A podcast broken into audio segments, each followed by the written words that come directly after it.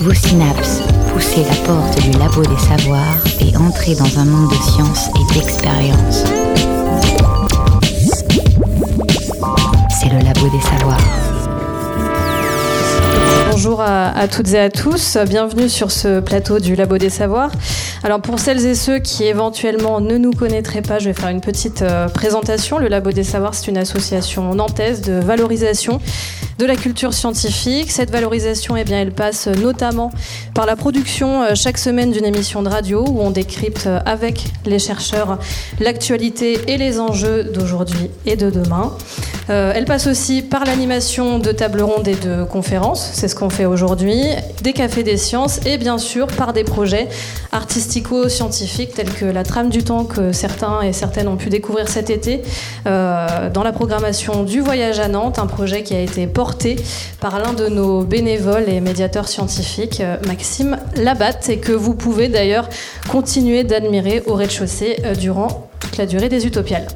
Nous avons l'honneur et le plaisir cette année euh, d'intégrer le programme des Utopiales donc via le troisième colloque international Atlantis entamé le 2 novembre dernier et dont l'objectif, on le rappelle, est de penser la fin du monde entre réalité scientifique et imaginaire. La légende de la ville 10 qui nous intéresse aujourd'hui est un élément majeur de la mythologie bretonne. Elle nous raconte la submersion par la mer d'une cité dont la localisation la plus couramment admise se situe à la pointe du Finistère au large de Douarnenez et aurait été engloutie aux alentours du 5e siècle après Jésus-Christ. C'est en quelque sorte une Atlantide celte et cette légende offre différentes versions et plusieurs niveaux de lecture dans un contexte plurimillénaire, vous l'aurez compris, euh, d'élévation du niveau de la mer dans une région marquée au cours du temps euh, par la confrontation entre différentes cultures.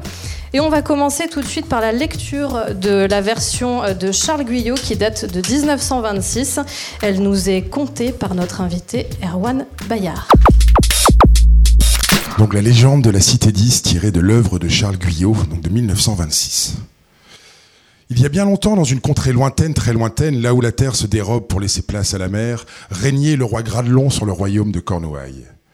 Le roi était doué pour les arts militaires et il possédait une flotte immense.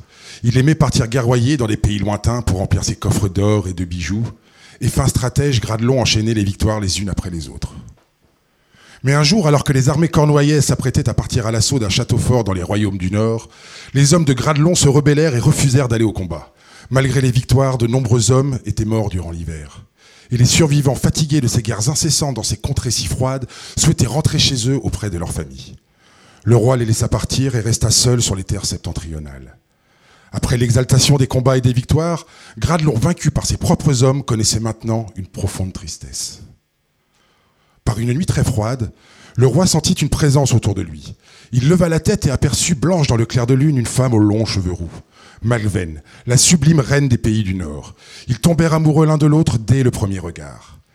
Un soir, Malven demanda à son amant de l'aider à tuer son mari, le vieux roi du Nord. Gradelon s'exécuta et les amoureux s'enfuirent en enfourchant Morvar, le cheval masique de Malven. Le cheval noir comme l'ébène et crachant du feu par ses naseaux galopait si vite qu'il pouvait franchir les mers. Rapidement, ils rattrapèrent la flotte de Gralon qui avait quitté le roi auparavant, mais une violente tempête éparpilla les bateaux. Perdus sur l'océan, les marins mirent une année entière pour revenir sur les côtes bretonnes. Durant leur périple, Malven donna naissance à une fille, Dahu. Hélas, la reine décéda de suite de cet accouchement. Après son retour en Cornouailles, Gradelon reporta tout son amour pour sa fille qui, en grandissant, devint aussi belle que sa mère. Devenue une jeune femme, Dahu, qui avait un caractère bien trempé, accusa Corentin, l'évêque de Quimper, d'avoir rendu la cité devenue chrétienne triste et ennuyeuse. Elle demanda à son père de lui construire une ville magnifique, une cité où seraient respectées les valeurs des cultes celtiques, une ville où seule régnerait la liberté, la joie de vivre et le luxe. Dahu voulait que cette cité se trouve au milieu de la mer, cette mer où elle était née, cette mer qu'elle aimait tant. Gradelon accepta et fit construire la plus belle des capitales. Puis Dahu demanda l'aide des prêtresses de l'île de Saint pour que ces dernières lui érigent en une nuit un château somptueux et une digue gigantesque pour empêcher les eaux d'engloutir la ville. Seule une porte de bronze permettait d'entrer et de sortir de la cité. Et seul le roi Gradelon en possédait la clé. La ville 10 était née. Is devint vite une cité florissante et heureuse. Mais l'évêque Corentin et Saint Gwénolé, le fondateur de l'abbaye de Landévennec, qui était un proche du roi, firent de nombreux serments et avertirent les habitants de la ville d'Is de se méfier de la colère divine, car la capitale, sous l'influence de Dahu, était devenue un lieu de péché. Chaque soir, lors de ces fêtes, la princesse choisissait un nouveau fiancé. Elle lui mettait un masque noir sur le visage et ils restaient ensemble jusqu'au matin. Mais dès que le chant des alouettes se faisait entendre, le masque se resserrait sur la gorge du jeune homme pour l'étouffer. Puis un cavalier portait le corps jusqu'à la baie des Trépassés pour l'offrir à l'océan. Cet océan que la princesse aimait tant. Un jour de printemps, un étrange cavalier vêtu de rouge et à la beauté étincelante apparut à Is. Lorsque Dahu le vit, elle en tomba follement amoureuse. Mais ce cavalier n'était autre que le diable envoyé par Dieu pour punir les habitants d'Is. Durant la nuit, il manipula Dahu pour qu'elle aille voler la clé de la cité à son père. Ce qui permit au diable d'ouvrir la lourde porte de bronze qui protégeait la ville, laissant les vagues déferler sur la cité. Au même moment, Gradelon se réveilla, bondit sur Morvar et attrapa sa fille pour tenter de fuir. Mais la mer déchaînée effrayait le cheval qui se cabrait. Saint Guénolé apparut et ordonna au roi de jeter la princesse pécheresse. Gradelon, partagé entre son amour pour sa fille et son respect de Dieu, ne savait que faire. Son cheval ne bougeait plus et les eaux en furie gagnaient sur eux. Lâche la princesse, lui répétait le saint homme, lâche la princesse. Gradelon refusa d'abandonner sa fille. C'est alors que Gwénolé, avec l'aide de sa crosse, agrippa Dahu pour la faire tomber du cheval. La princesse fut aussitôt engloutie par la mer. Morvar démarra, permettant à Gradelon et Gwénolé de pouvoir s'échapper, laissant les vagues engloutir Is et tous ses habitants. Le cheval galopa toute la nuit pour emmener Gradelon jusqu'à la pieuse cité de Quimper, où le roi en fit sa capitale et y vécut le restant de ses jours. Depuis, certains racontent que Dahu, après sa mort, devint une sirène et qu'elle apparaît aux pêcheurs les soirs de pleine lune peignant sa longue chevelure d'or. On raconte aussi que la ville d'Is était la plus belle des capitales du monde et que les Lutétiens rebaptisèrent leur ville Paris, car Paris en breton signifie égal à Is. Et la légende dit même que Abawe ma bezette keris, neos kavet den parda baris, pavo bezette Paris, erat savo keris. Depuis que fut noyée la ville d'Is, on n'en a point trouvé d'égal à Paris. Quand Paris sera englouti, ressurgira la ville d'Is. Merci beaucoup, Erwan, pour cette lecture, pour cette interprétation même de la légende d'Is.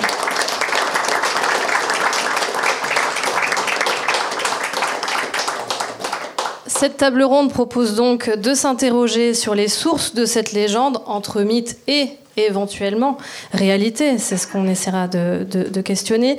De questionner également la naissance et les enjeux de ces récits afin d'offrir un regard plus contemporain euh, sur l'élévation du niveau de la mer et sur nos craintes de l'engloutissement. Julie Bonior, doctorante en littérature anglaise à l'Université d'Angers, et Axel euh, Créache, géographe à l'Université Paris-Sorbonne, également co-animateur hein, de cette euh, table ronde, vont, vous allez nous, nous introduire un peu plus précisément le sujet qui nous occupe aujourd'hui.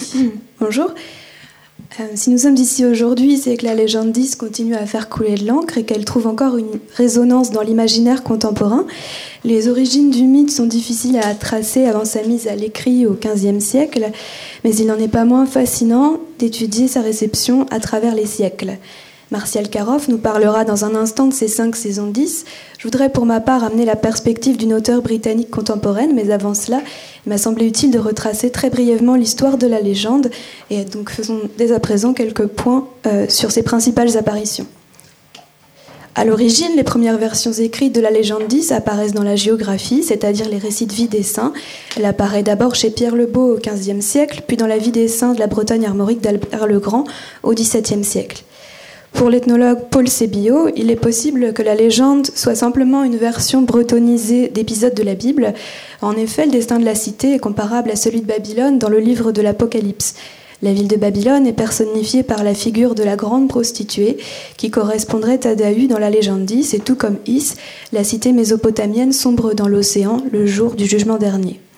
Prostituée, sorcière ou sirène, la femme corruptrice est le produit d'une diabolisation des déesses mères par les différents monothéismes.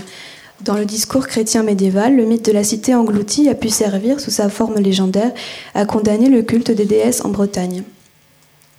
Je passe très rapidement sur les versions d'Émile Souvestre et Théodore Hersard de La Ville marquée, qui citent chacun la légende 10, dans la lignée du folklorisme qui prend de l'importance au XIXe siècle, ces œuvres avaient pour vocation de sauvegarder et célébrer le patrimoine oral de la Bretagne et sont restées des œuvres de référence en la matière.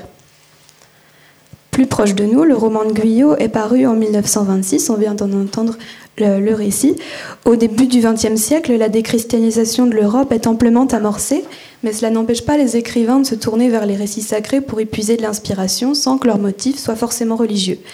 Avec la Grande Guerre, une page s'est tournée pour l'Occident il s'agit de redonner du sens à un monde où tout est à reconstruire. À cet égard, le mythe, qui a pour vocation d'expliquer l'origine des choses, offre à la littérature un matériau privilégié, qu'il s'agisse des mythes bibliques ou des diverses mythologies antiques. Finissant avec l'image romantique du roi perdu dans la contemplation de l'océan recouvrant les ruines de la cité, la submersion 10 devient peut-être, chez Guyot, une allégorie des ravages de la guerre en Europe. J'en arrive à l'auteur britannique mentionné précédemment.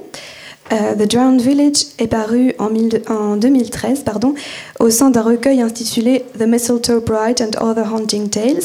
C'est signé Kate Moss, notamment pour, euh, connu pour ses romans de fiction historique. Vous connaissez peut-être euh, Labyrinthe. Kate Moss donc nous emmène cette fois en Bête Quiberon en 1912. Elle nous raconte l'histoire d'un village disparu autrefois avec ses habitants lors d'une montée des eaux naturelles et dont la légende circule encore parmi les habitants de la côte. Parmi eux, nous suivons l'itinéraire de Gaston, un jeune garçon d'origine modeste, mais doué pour les études, dont la vie bascule lorsque ses parents périssent au fond d'un lac par une nuit de novembre. Arrêtons-nous un instant sur la symbolique du lac. En breton, le lac se dit poule, aussi traduit par trou ou plan d'eau, le sort des parents étant cela comparable à celui de Dahu, qui disparaît au lieu dit poule Dahu, littéralement le trou de Dahu. Sur le plan symbolique, l'eau est une image de la psyché humaine. C'est explicite dans le terme de refoulement qui désigne, aussi bien le reflux des marées que l'enfouissement des pensées dans l'inconscient. Dans le roman comme dans la nouvelle, les personnages noyés incarnent de leur vivant un passé douloureux pour le personnage principal. Dahu parce qu'elle rappelle au roi sa mère morte en couche et les parents parce qu'ils évoquent à l'adolescent une enfance malheureuse. L'immersion physique de ces personnages symboliserait sur le plan psychique le refoulement d'un passé traumatique par les protagonistes. Cependant, contrairement à Gradelon, l'adolescent est amené, tel un héros de conte, à surmonter le problème initial à travers une expérience surnaturelle qui l'emmène à la rencontre des noyés du village englouti, sorte de descente aux enfers dont il revient vivant, donc victorieux. Finalement, la fin du récit nous dit, par la voix de l'institutrice du garçon, qui fait figure de fée marraine, que les aventures du héros mériteraient qu'il les couche sur le papier. Le dépassement du traumatisme est rendu possible par l'écriture créative, présentée comme une thérapie. Euh, pardon, il me manquait une slide. Euh, la légende n'est plus comme chez Guyot, fossilisée dans le regard nostalgique d'un vieux roi, mais la matière qui permettra à l'adolescent, devenu écrivain, de produire une nouvelle histoire destinée aux générations futures, donc tournée vers l'avenir. Alors cependant, comme le dit l'adage, il n'y a pas de fumée sans feu, ou plutôt il n'y a pas mythe de submersion de la ville 10 sans eau ni homme. Alors après les éclaircissements que vient de nous donner Julie sur l'imaginaire euh, que l'on retrouve dans, dans, ce mythe de submersion, nous voulions revenir sur quelques éléments pour euh, éventuellement tenter d'y trouver également un fond de réalité. Alors le premier élément que nous connaissons, c'est que la mer monte. Et la mer monte depuis 20 000 ans et la fin de la dernière période glaciaire. Alors ici, vous avez une figure qui retrace cette élévation du niveau de la mer depuis euh, moins 9 000 ans jusqu'à aujourd'hui le long des côtes bretonnes. Ce qu'il est intéressant euh, de noter, c'est qu'on distingue deux périodes distinctes. Dans la première, entre moins 9 000 et moins 7 000, on retrouve une montée rapide du niveau de la mer de l'ordre de plus 50 euh, mètres en 2000 ans. Puis, dans un second temps, entre moins 7000 ans et aujourd'hui, la mer ne monte plus que de 10 mètres sur l'ensemble de la période. L'autre élément intéressant que l'on retrouve dans le haut de la figure, c'est l'existence d'alternance de périodes de forte activité tempétueuse avec des périodes d'accalmie dans lesquelles nous nous trouverions d'ailleurs actuellement. Enfin, le dernier élément, qui est une vérité contemporaine, mais qu'il est tentant de vouloir transposer euh, au passé, c'est que l'homme euh, s'installe souvent à proximité de l'eau et a fortiori de la mer. Ainsi, il est tout à fait plausible que par le passé, des installations humaines situées en bord de mer aient pu être impactées soit par l'élévation lente du niveau de la mer, soit par des périodes de forte activité tempétueuse. Et évidemment, on dispose ainsi d'un terreau fertile qui ait pu euh, donner naissance à euh, des contes et légendes relatant des faits de submersion. Alors pour euh, traduire cette dynamique de l'élévation de la mer, vous avez ici une carte qui présente la partie occidentale du massif armoricain, avec la localisation la plus couramment acceptée de la ville 10, c'est-à-dire au fond de la baie de Douarnenez, à l'ouest de la pointe du Finistère. Alors ici, on se trouve euh, en moins 16 euh, 000 ans. Le niveau de la mer est 120 mètres plus bas que le niveau actuel. Et vous voyez que la mer est ainsi reléguée dans la partie sud-ouest de la région. Au fur et à mesure, la mer monte jusqu'à, euh, il y a moins 6 000 ans, se retrouver à un niveau inférieur à 6 mètres au niveau actuel.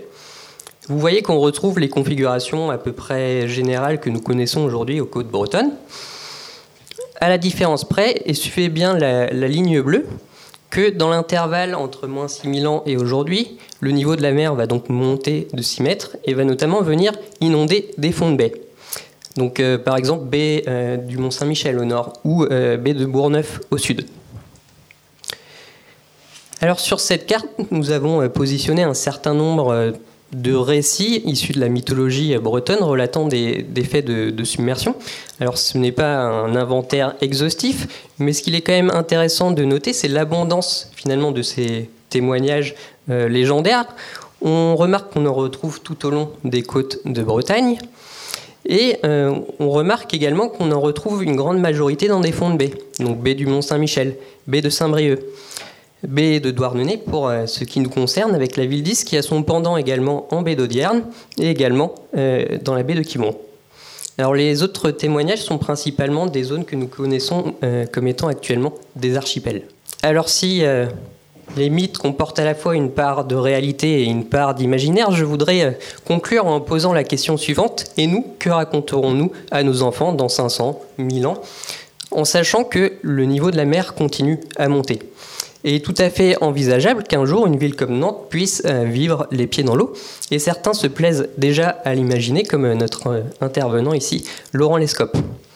Et finalement, ici, c'est la réalité qui rattrape l'imaginaire et qui pourrait donc donner lieu à une nouvelle réalité qui pourrait ensuite engendrer un nouvel imaginaire.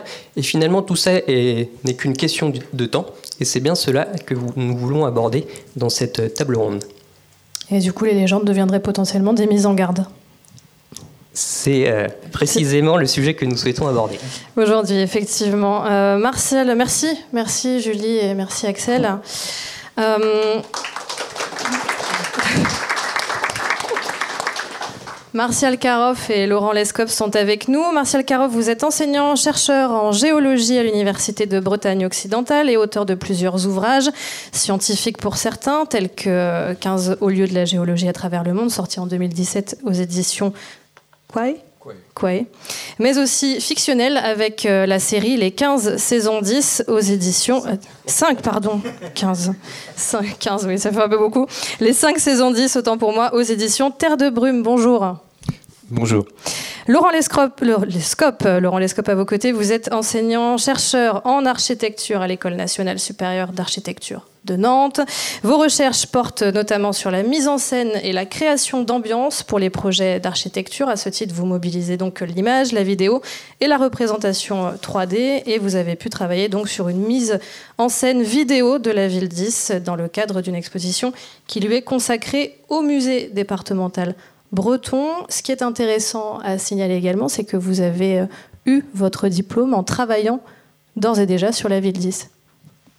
Oui, j'ai fait mon diplôme d'architecte sur la, sur la ville 10. C'était le, le, deuxième de l'histoire, puisque le premier datait de 1928. C'était un, diplôme euh, euh, soutenu à Paris par Baumwald, et donc j'étais le deuxième. Avant qu'on commence avec les questions, on va juste faire passer, faire circuler dans l'assistance votre ouvrage, Martial Caroff. Comme ça, vous pourrez le feuilleter pendant la table ronde. Alors, euh, pour euh, commencer, on a donc euh, eu l'occasion d'entendre l'une des versions de, la légende de la submersion 10, celle de Charles Guyot de 1926. Julie nous a montré auparavant qu'il y en avait d'autres qui étaient intervenus au cours du temps. Alors, on voulait revenir sur cette sur réécriture en fait de, la légende 10 et notamment je m'adresserai en premier lieu à, Martial Karoff. Vous avez directement exploité en fait ces différentes versions du mythe pour pour écrire votre, votre œuvre des cinq saisons 10. Donc, est-ce que vous pouvez nous dire quelques mots sur ces différentes versions qui existent, éventuellement les différents éléments qui peuvent apparaître, disparaître au fur et à mesure des versions? Alors donc, euh, bon, mon, intervention n'est pas en tant qu'analyste, hein, je tiens à le préciser, de la, de, la légende et de, son symbolisme, etc. Puisque moi, je suis plutôt un praticien, c'est-à-dire que je, j'ai, enfin, là, en l'occurrence, j'ai travaillé en tant que romancier, et donc je me suis servi de la, de la légende comme d'un matériau hein, que j'ai retravaillé, à la limite, dans, dans la lignée des, de mes prédécesseurs. C'est-à-dire que une légende est, quelque chose qui est en perpétuelle évolution, et donc je me suis inscrit dans cette, dans cette lignée-là. Alors, euh, pour répondre à ta question, euh, il y a effectivement euh, deux versions. Il y a celle qui a été décrite tout à l'heure, qui est la plus connue, et qui est illustrée sous forme monumentale à Argol, l'un des lieux justement qui contient l'une des deux statues de Gradelon qu'on connaît. Il y en a une qui est à Argol, au niveau de l'entrée du, porche, de, enfin l'enceinte de l'église, et l'autre est au niveau de la cathédrale de Quimper des films automatiques. Là, euh, voilà. Et donc, euh, euh, donc, il y a eu en 1990 à Argol une, une sculpture qui a été construite par Patrick Argornik et qui, justement qui est intéressante parce qu'il y a deux faces et la première face présente la version la plus classique, c'est-à-dire celle qui vient d'être décrite. On voit Gradelon sur Morvar, donc le fameux cheval qui viendrait des contrées du Nord, selon selon selon justement la, la version la plus classique. Euh, il porte dans son bras une, église, et si on regarde plus attentivement, on voit qu'il y a des bras dans l'église. C'est la personnification, enfin c'est le symbolisme de Corentin, l'évêque de Quimper. Et on voit donc au pied du cheval une sirène, c'est David qui, après justement qu'elle ait, été, euh, qu'elle ait été euh, chassée du cheval, s'est transformée en sirène. De l'autre, de l'autre face de la sculpture, de l'autre côté de la sculpture, on a une autre version qu'on peut considérer comme la version païenne, où là c'est David qui est sur le cheval et Gradelon est dans la mer. Et elle porte un enfant. Donc dans cette version, David représente non pas le mal, mais le bien. Et c'est, Gradelon qui représenterait le mal, parce qu'il serait, au moins euh, dans, certaines des versions, le père incestueux de l'enfant. Voilà, donc ça c'est les deux versions que moi personnellement j'ai utilisées euh, euh, dans, l'ouvrage que j'ai fait, c'est-à-dire une transposition contemporaine de la légende sous la forme d'un roman policier, enfin d'une série de romans policiers, et j'ai fait une, sorte de synthèse entre ces deux versions. Et simplement pour revenir sur, euh, en fait, finalement, aujourd'hui, la version euh, de Guyot que l'on a comptée au début et peut-être la version euh, la plus connue. Est-ce que vous avez des éléments d'explication pourquoi finalement c'est celle-ci qui a, qui a pris l'ascendant sur, sur les autres? Alors, si on remonte, je vais essayer de, de, revenir un peu en arrière pour, entrer, pour aller vers les, les sources les plus anciennes. donc, on a, à ma connaissance, la première, euh, euh, la première, euh, la première fois où la, où la, ville 10 a été, apparaît dans les textes, c'est au niveau du mystère de Saint-Guenolé, un, texte en moyen breton du XVe siècle. Et là, si on voit que dès cette version, donc très précoce, on voit que déjà on a une version chrétienne. C'est-à-dire que si on prend la traduction de, ce, de certains passages, on voit que par exemple ici on a l'île 10 sera gravement punie, très promptement de cette place vous la verrez disparue, et les femmes et les maris par le poids de leur péché, la mer sauvage les noiera un jour, elle n'y manquera pas. Donc on voit que dès les premières sources, c'est la version chrétienne qui domine. Pour autant, ce n'est pas parce qu'il y a eu une transmission orale vraisemblablement qui a précédé ces, euh, premières euh, mentions. Euh, pour autant, ce n'est pas du tout certain que cette version chrétienne soit euh, effectivement la première. C'est euh, donc c'est probablement euh, il y, a eu une double transmission, une transmission orale, une transmission écrite. Il se trouve qu'au niveau des transmissions écrites, c'est la version chrétienne qui a été très largement prédominante, et donc la version païenne entre guillemets, ben c'est a été c'est limité à une transmission orale. Est-ce qu'on peut définir finalement une version originale et en admettant que oui, est-ce qu'il sera possible un jour de la retrouver, de la retranscrire? Laurent Lescope euh, Non. non, définitivement non. Ce qui est intéressant par rapport à, la ville 10, finalement, c'est qu'on peut euh, la disséquer avec ses différents composants. Et les différents composants, ce sont les acteurs. Donc on a effectivement euh, Gralon, on a Dahu, on a Guénolé, Corentin. Donc on a au moins quatre personnages qui sont cités. On a un lieu, la, ville 10, et on a une époque. Et on a une circonstance. Donc en fait, on a sept éléments. Mhm. Et finalement, que enfin, qui sont tous rassemblés dans la version de, de Guyot, mais que l'on peut aller explorer à rebours, effectivement, en regardant à quel moment ils vont apparaître et, effectivement, comme tu l'as dit, euh, pourquoi ils apparaissent et pourquoi on les maintient. Euh, et en fait, on est sous la forme d'une enquête policière qui dirait, euh, voilà, on a un crime, on a le crime de Dahu et, et ou le, crime de la ville, et on recherche qui, est le coupable. Euh, ce qui est intéressant, c'est que les personnages n'apparaissent pas au même moment. Donc il n'y a pas une version d'origine qui contiendrait tout, puisque la version qui contient tout est apparue réellement tardivement. En revanche, il y a des mentions qui sont beaucoup plus tôt. Euh, Gralon est le premier à apparaître il est juste cité. Mais en fait, il est cité dans le cartulaire de Landévennec. Euh, et euh, le cartulaire, c'est une charte, donc c'est un, document administratif qui fait la référence de tous les biens appartenant à un, lieu précis, entre autres euh, Landévennec. Et on, prend Gralon, mais Gralon, on ne sait pas d'où il vient précisément. On ne sait pas quel est son statut, sa stature, son, son, son envergure. Mais en tout cas, il est cité là. Il est cité dans le Laine Marie de France. Mais il n'y a pas de ville 10 à l'époque, il y a juste Gralon. Et puis après, effectivement, euh, on voit apparaître euh, le nom de la ville, mais comme un lieu. Il n'y a pas de submersion, il y a juste le lieu.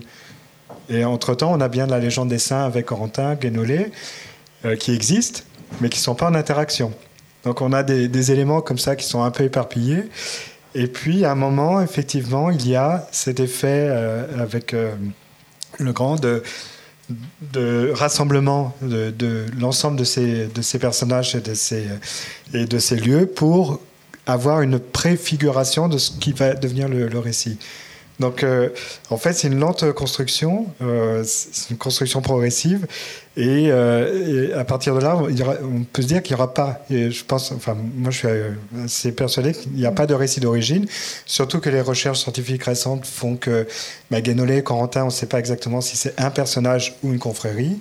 Gralon, on ne sait pas effectivement s'il a complètement existé ou s'il représentait quelqu'un pour déterminer un bien à, à la ville, on ne l'a pas retrouvé. Et puis après, euh, effectivement, il y a la question du croisement de l'époque et de l'événement climatique. Et là, pour le coup, on a un élément. Effectivement, c'est le premier élément déterminant que l'on a, c'est la transgression dunkerquienne.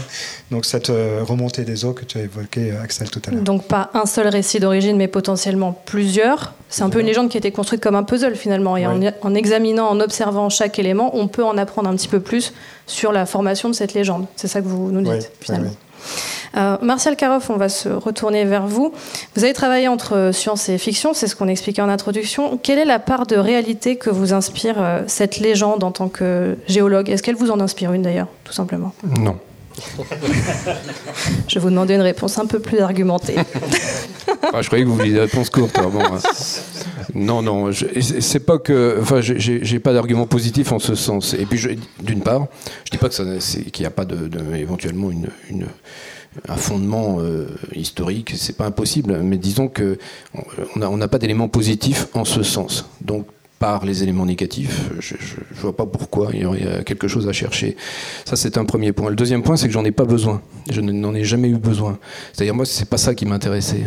L'existence ou non 10 ne m'intéresse pas, a priori. Ce qui m'intéresse, c'est sa charge symbolique, c'est ce que ça veut dire. Je considère que c'est la plus belle légende bretonne, la plus forte, la plus puissante, et qui a une, qui, est grosse de plein d'histoires et, euh, de, et on peut en faire plein de choses différentes. Donc on peut chacun d'entre nous, en fonction de, l'usage qu'on peut en faire, eh bien on peut euh, la personnifier, l'utiliser différemment. Laurent Lescope, est-ce que vous êtes d'accord avec euh, ce qui vient d'être dit? Entièrement d'accord, oui, oui. C'est vraiment un, vecteur qui permet de dire euh, souvent, en fait, on voit des inflexions de la légende à des moments clés de, l'histoire, mm. euh, que ce soit euh, à son origine, effectivement, sur bah, peut-être le rôle de la femme à un moment donné. Et puis, effectivement, la question du rôle de la femme dans la société voit apparaître Dahu, qui, puisque Dahu est une vraie création, et on la voit apparaître, ou peut-être à un moment, la, femme commence à s'émanciper, puis repose la, la, question, et puis on lui met en miroir ou on met en, face presque en, barrière le, le, rôle de la pécheresse qui doit disparaître. Alors ça, c'est tout à fait intéressant. ensuite, on est alors au 19e siècle, quand la, la, légende commence à se cristalliser vraiment avec les collecteurs. Là, on est dans la constitution des nations. Donc, il y a vraiment cette idée de différencier la France par rapport aux autres pays d'Europe par le fait des patrimoines. Donc c'est dans la grande recherche euh, de, des collecteurs initiés par les frères Grimm et ensuite, euh, enfin en Grimm.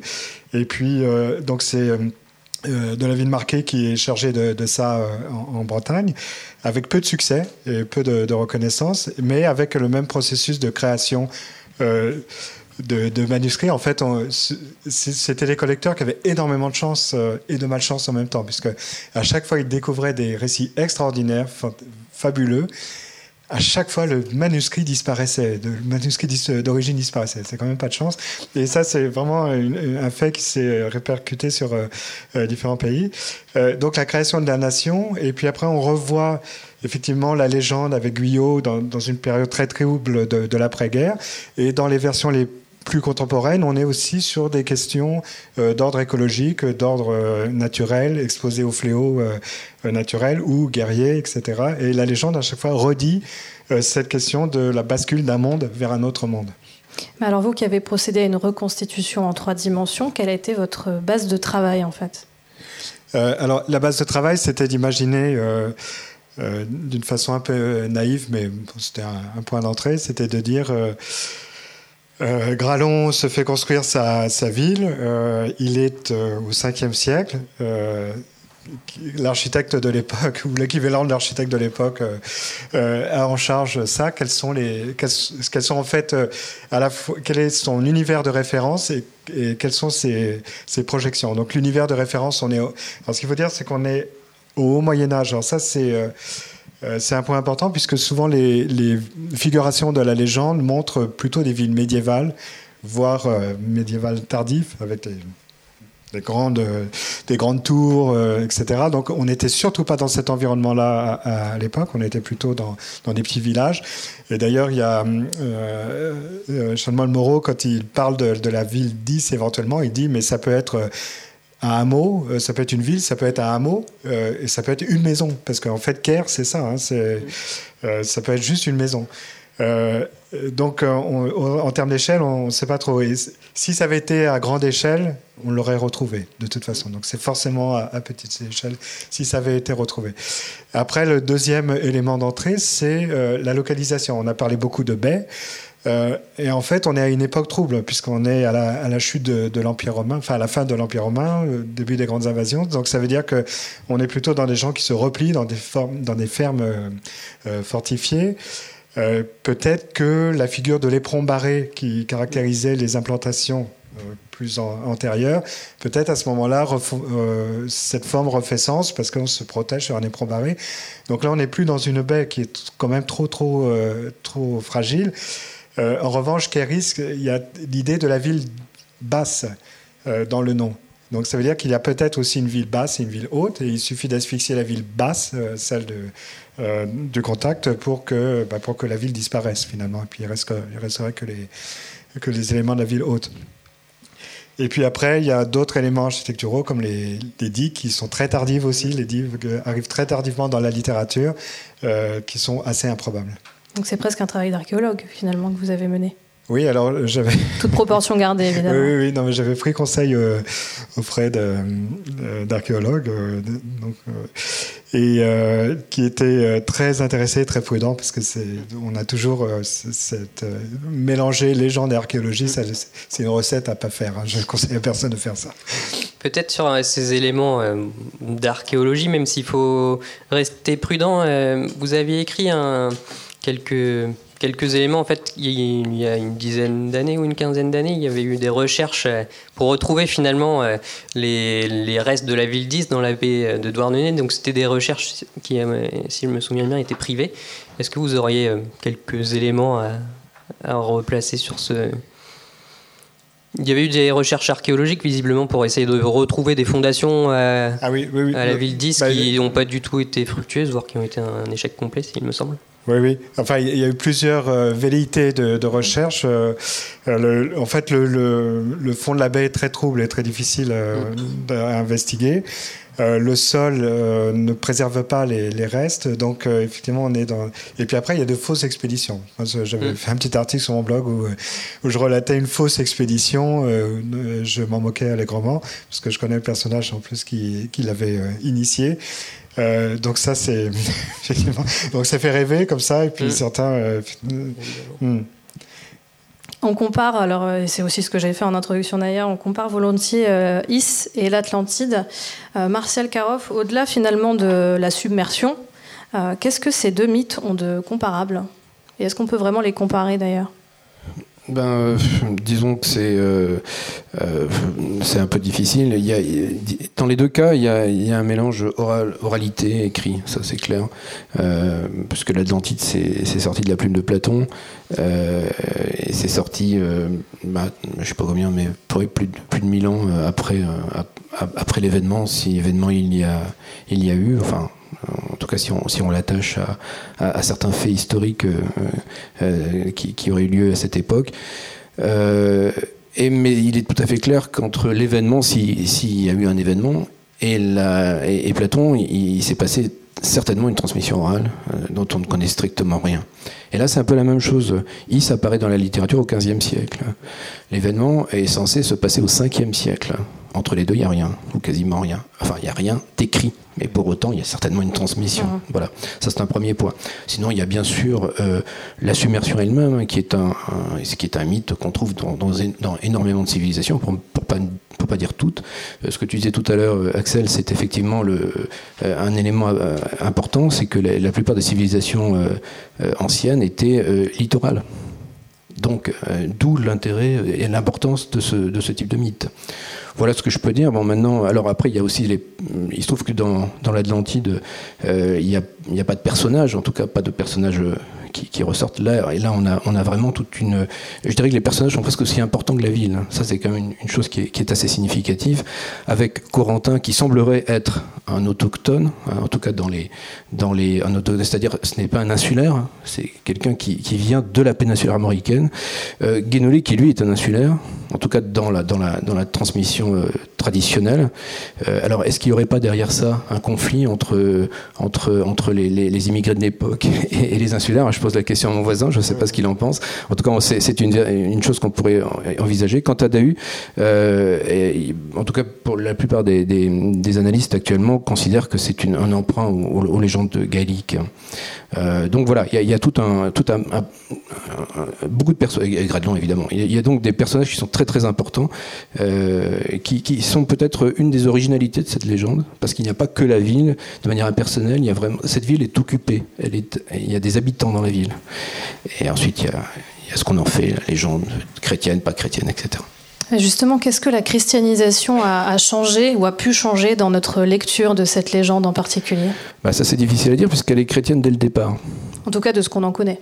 Bah oui, mais donc, on, a, on, a, on a donc une, toutes, les, toutes les traditions depuis le XVe siècle sont des traditions chrétiennes. Donc on a vraiment.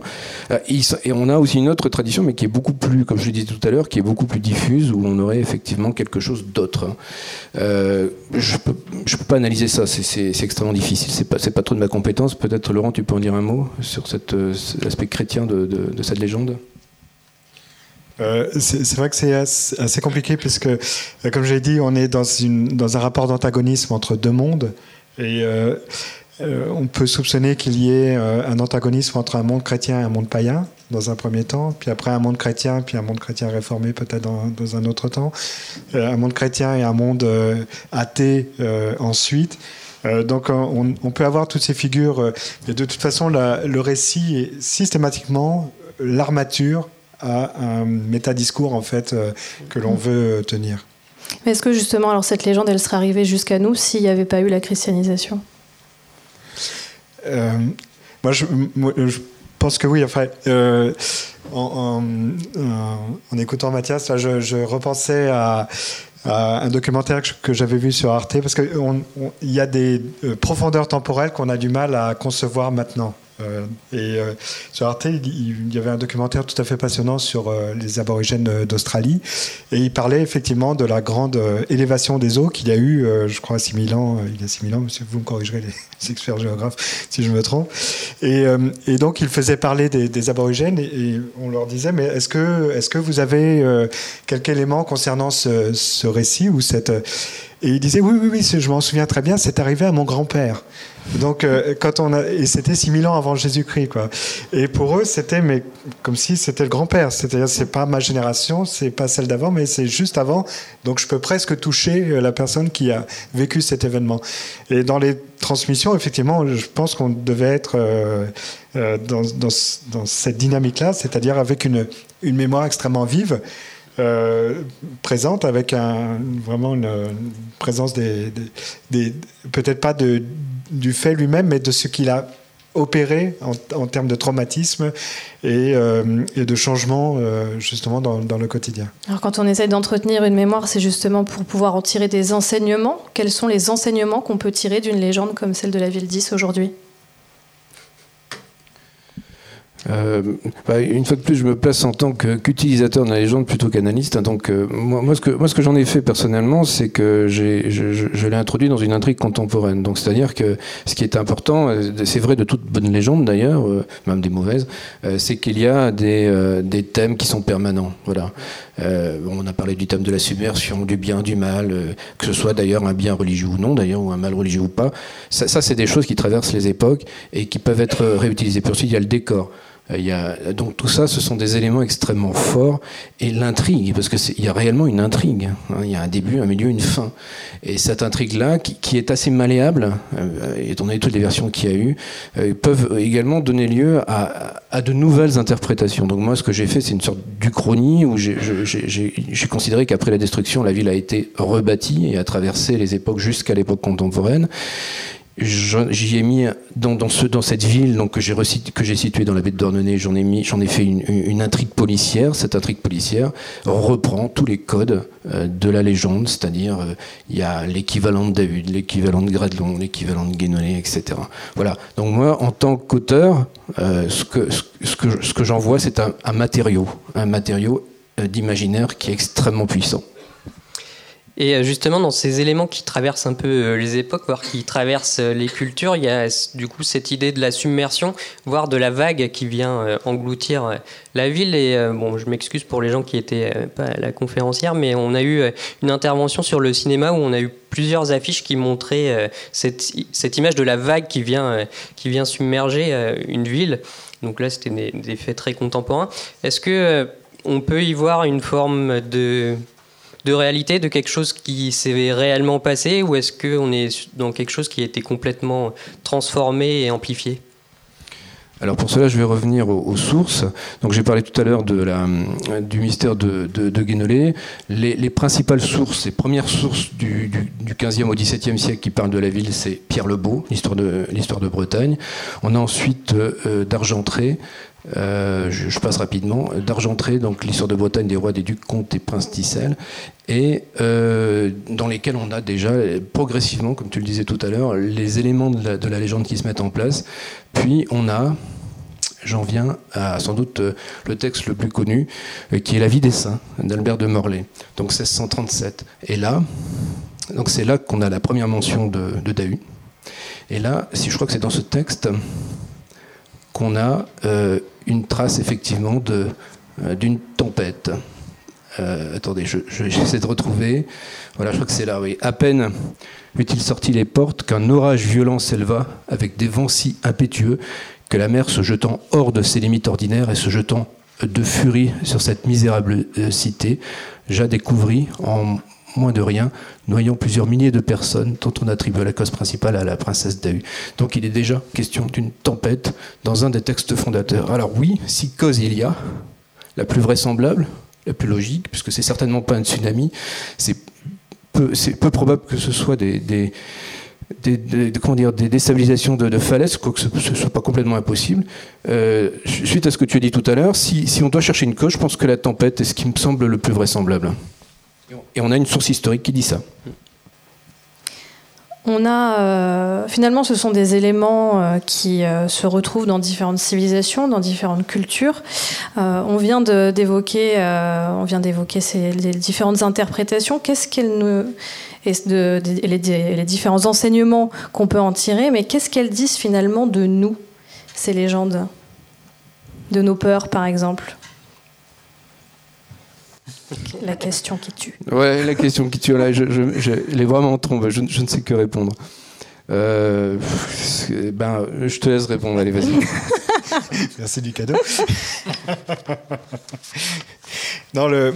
Euh, en fait, il, y avait une. Euh, il y a, Enfin, il y a une branche universitaire, peut-être des représentants ici, qui cherchent à, à comprendre la, la différence qu'il y a entre mythes, entre légendes, euh, entre contes et savoir quel est, effectivement est l'impact euh, de, ces différents, euh, différents genres, je dirais, par rapport à l'édification des, des, foules. alors c'est vrai que là, c'est pas le mythe de la ville. C'est intéressant parce que c'est pas donc il n'y a pas une une euh, vertu qui serait, ou, en tout cas il y a, peut-être eu, mais en tout cas c'est n'est pas celle qui arrive jusqu'à nous, une vertu d'édification des, foules, euh, d'éducation, etc. En disant, voilà, si vous, si vous péchez, si vous dansez avec le diable, si vous euh, adorez les anciens dieux, alors la punition vous tombera dessus.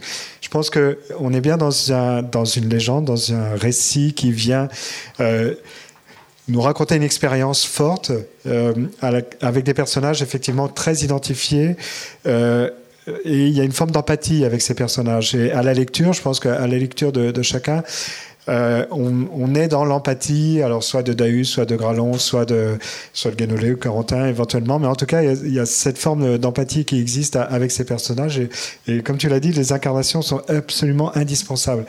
Et, et c'est vrai que euh, le fait de pouvoir utiliser le site comme décor pour raconter autre chose. Euh, Roger Facon l'avait fait un petit peu euh, avant toi. dans la légende de la mort, finalement, on, évoque la, Is sans, sans parler autre chose, simplement que, qu'elle était là.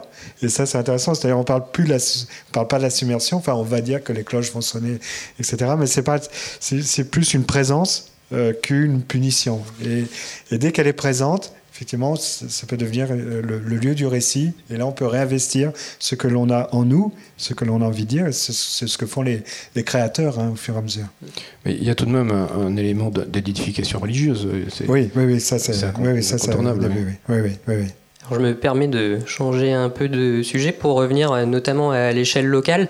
Euh, le, mythe de la ville 10 c'est quand même un mythe qui est relativement euh, populaire en Bretagne et qui est quand même associé à une région, très bien identifiée. En l'occurrence, la baie de Douarnenez. On a la chance d'avoir un, local avec nous, un, habitant originaire de Douarnenez. On voulait savoir si, dans quelle mesure se, pouvait se traduire cette cette popularité euh, toujours actuelle de, ce mythe ah, ça, dégouline de partout.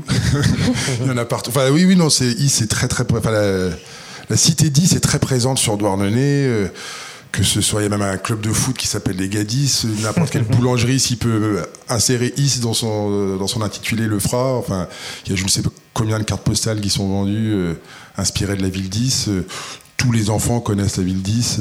Je pense que tout Douarnenez peut douter de l'Atlantide, mais personne ne doute de l'existence 10. En tout cas, ça, c'est une évidence. tout le monde la connaît. C'est clair. Donc finalement, l'imaginaire se retrouve tout à fait dans, dans le réel ah, oui, d'aujourd'hui.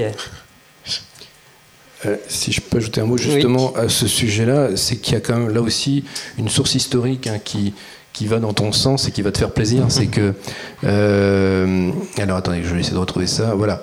C'est dans l'histoire de Bretagne de Pierre Lebeau, donc, qui a été écrit euh, dans une version manuscrite euh, date du tout début du XVIe siècle, je crois que c'est 1505, et dont la, version imprimée date de 1638. Mais je répète, hein, c'est un texte du début du XVIe siècle. Alors là, il y, y, a quelque chose d'assez intéressant, c'est que voilà, il, est il, parle de, deux monts. Euh, qui seraient euh, le Ménéum et le Ménesnévet, mm. et que Is serait situé euh, entre, non pas entre ces deux monts, mais dans le prolongement de ces monts, Et si on, les reporte sur la carte, le, méné, c'est le, le Ménésome, et le Ménénémet, c'est le Ménénévet. Pardon. Et euh, ça correspond à la montagne de l'Ocronan au sud et au Ménéum euh, au nord. Et donc, c'est-à-dire, en quelque sorte, au prolongement des monts d'Arrée et de la montagne noire. Si on prolonge en quelque sorte euh, les euh, puisque la ville se situe selon l'auteur entre ces deux monts, eh bien on tombe pile poil euh, dans la baie de Douarnenez. La baie de Douarnenez, justement, où il y a une magnifique échancrure qui fait à peu près la taille de la ville de Douarnenez. Euh, et c'est pour ça que moi j'ai été tenté bah, d'y mettre d'y mettre la ville à cet endroit-là. Donc il y a quand même là aussi une référence historique qui va euh, faire plaisir aux dordonistes. Et puis il y avait des, voies romaines qui euh, convergeaient aussi à cet endroit-là, et on a imaginé effectivement que la ville pouvait être euh, dans, la baie, puisque en prolongeant les voies, on avait une espèce de, point focal qui était celui que, que tu viens d'indiquer. Mais en fait, on s'est quand même rendu compte que les voies s'arrêtaient à la mer et que c'était pas le n'allait pas forcément sous, sous l'eau. toujours est-il que finalement, on peut imaginer qu'il y ait une part de réalité malgré tout dans cette, euh, dans cette légende. Est-ce que, alors on rentre plutôt dans l'analyse, enfin la partie analytique du, du mythe, est-ce que vous pensez, euh, Laurent ou Martial, qu'on peut se servir de ce genre de mythe aujourd'hui pour essayer de transmettre un message, faire de la prévention par exemple euh, vis-à-vis de l'élévation euh, du niveau de la mer que nous connaissons dans le cadre des changements globaux Prévention, je ne sais pas, c'est peut-être pas le mot qui convient parce qu'on, je veux dire, on peut pas. Euh, disons, c'est plutôt une illustration une illustration des catastrophes qui peuvent effectivement survenir. Oui, il y, a un petit côté attention, faites attention. de, même un petit peu d'ailleurs que la, que la légende elle-même, mais que son, son côté euh, religieux, d'édification. Et ça, ben, on, peut, on peut un petit peu maintenant euh, réactualiser ça au, au, 21e siècle euh, avec un discours un peu plus écologique. Et effectivement, on peut y voir aussi là, non pas, peut-être pas une, une mise en garde, parce que bon, c'est vraiment pas le but au départ, mais on peut y voir une illustration effectivement de tous les problèmes qui peuvent arriver si on arrête, si on n'arrête pas de faire des bêtises. Donc on peut s'inspirer finalement néanmoins de cette légende d'aujourd'hui pour euh, rebondir sur des actualités euh, type euh, Xintia finalement, bah, où effectivement l'image de la digue qui crée un faux sentiment de sécurité. Exact, tout à fait, oui. Et ça, montre bien la, grande malléabilité de cette légende qui, peut être utilisée et remalaxée un petit peu en, fonction des, en fonction des préoccupations contemporaines. Oui, il y a, l'idée euh, de la ville fabuleuse aussi qui est, détruite. Et ça, c'est une figure que l'on voit apparaître très très souvent au cinéma. C'est-à-dire, euh, si on fait l'inventaire au cinéma des villes détruites par des cataclysmes, puisque euh, on a eu 2012, on a eu le jour d'après, etc., pour citer le, même cinéaste, mais après, il y a eu des, avatars de, ces films. on retrouve une figure qui est assez proche de celle de, de la ville 10, c'est-à-dire c'est quand même une ville fabuleuse qui est détruite. Et euh, le côté spectaculaire euh, de, euh, de la fierté humaine qui, qui, va s'exprimer par son architecture gigantesque et qui est détruite de façon radicale. quand on fait l'inventaire des, des, films dont les villes sont détruites, en fait, on voit que ce ne sont pas toutes les villes. New York est, est, détruite, mais pratiquement tout le temps. Los Angeles, c'est assez rare, parce que Los Angeles, il n'y a pas de d'architecture émergente, euh, à part le, downtown, mais qui est, assez loin finalement. Euh, en revanche, New York, avec sa configuration, Paris, euh, Londres, Tokyo, sont des, villes qui sont emblématiques et qui sont détruites de façon violente, comme l'a été la, ville d'Issé. On trouve de, façon assez proche, dans ce cas-là, si on devait ramener au présent, effectivement, une ville importante, dominatrice, euh, qui, s'impose et qui est balayée d'un coup. Euh, et ça fonctionne parce qu'elle possède une architecture spectaculaire aussi. Alors une euh, dernière question encore sur cet aspect contemporain des choses.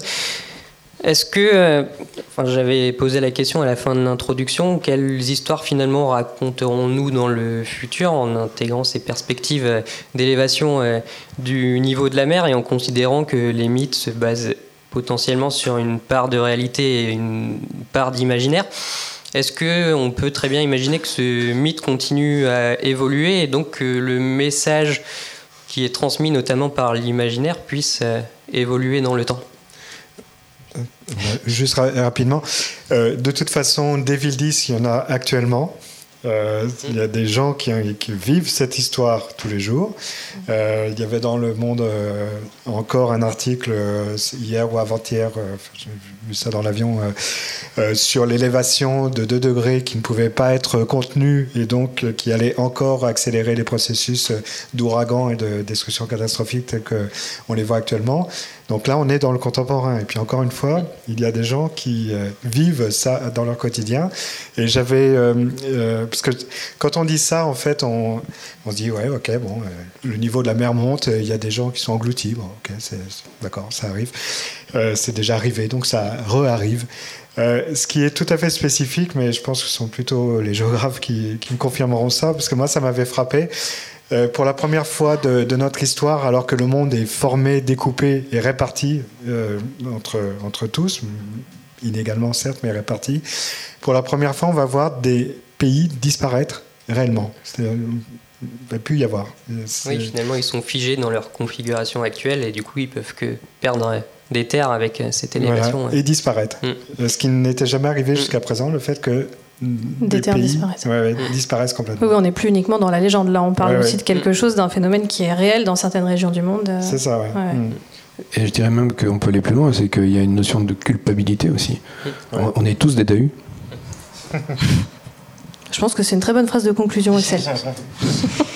Très bien, eh bien, merci beaucoup pour euh, ces éclaircissements. Alors pour euh, conclure, je voulais simplement euh, revenir sur les questionnements initiaux du, programme de recherche Atlantis qui s'intéresse à la fois à l'expérience de la catastrophe en tant que telle et à l'imaginaire de la fin du monde avec l'objectif d'essayer de finalement comprendre comment l'un peut alimenter l'autre. Et avec ce, mythe de la ville 10, on est tout à fait dans ces questionnements. Y a-t-il une part d'expérience de la catastrophe qui ait pu être vécue à une époque passée, qui ensuite ait donné lieu à une forme euh, d'imaginaire euh, de la fin du monde, qui se traduise donc par euh, cette légende de la ville 10. Alors, pour revenir sur des aspects plus contemporains et finalement utilitaristes de ce, de ce genre de, de légende, donc on sait que la mer monte, effectivement, on sait que des terres vont continuer à disparaître, que pour autant les hommes continuent à habiter très proche de la mer. On peut très bien imaginer que dans le futur, il y ait donc euh, de nouvelles catastrophes potentiellement. Et je voulais finalement insister sur ce côté euh, imaginaire de la fin du monde qui, à mon sens, peut être un, outil à la fois très puissant pour euh, faciliter une forme d'adaptation et prévenir en fait ces, ces, futures catastrophes, mais qui également peut avoir un rôle tout à fait inverse en finalement déresponsabilisant euh, les, les, individus et du coup en amplifiant finalement euh, la catastrophe. Et finalement, c'est l'un des enseignements que l'on a pu observer dans le cadre du programme Atlantis, notamment. On en a parlé euh, des témoignages des sociétés aborigènes qui arrivent à véhiculer sur des temps extrêmement longs, sur plusieurs milliers d'années, des témoignages d'événements catastrophiques qui ont pu se passer. Comme le disait Laurent Lescope, Certains font même référence à leur grand-père qui aurait vécu euh, ce genre d'événement, alors qu'on parle d'échelle de, plurimillénale. Et donc là, on a vraiment quelque chose qui est une force pour euh, prévenir des catastrophes euh, futures. En tout cas, le moins qu'on puisse dire, c'est qu'effectivement, ça nous donne, ces légendes nous donnent matière à réfléchir et c'est déjà pas mal. Euh, c'est la fin de cette émission. Merci aux chercheurs, coordinateurs d'Atlantis, Frédéric Leblay et Axel Créache. Euh, merci également à l'organisation des Utopiales et de la Cité des Congrès pour leur accueil. Merci à Victor Lucas, à la réalisation. Merci enfin et surtout à nos invités, Julie Bonnior, Marcel Caroff et Laurent Lescope. Vous pourrez réécouter cette émission sur notre site internet www.labodesavoirs.fr. À la semaine prochaine au Labo des Savoirs.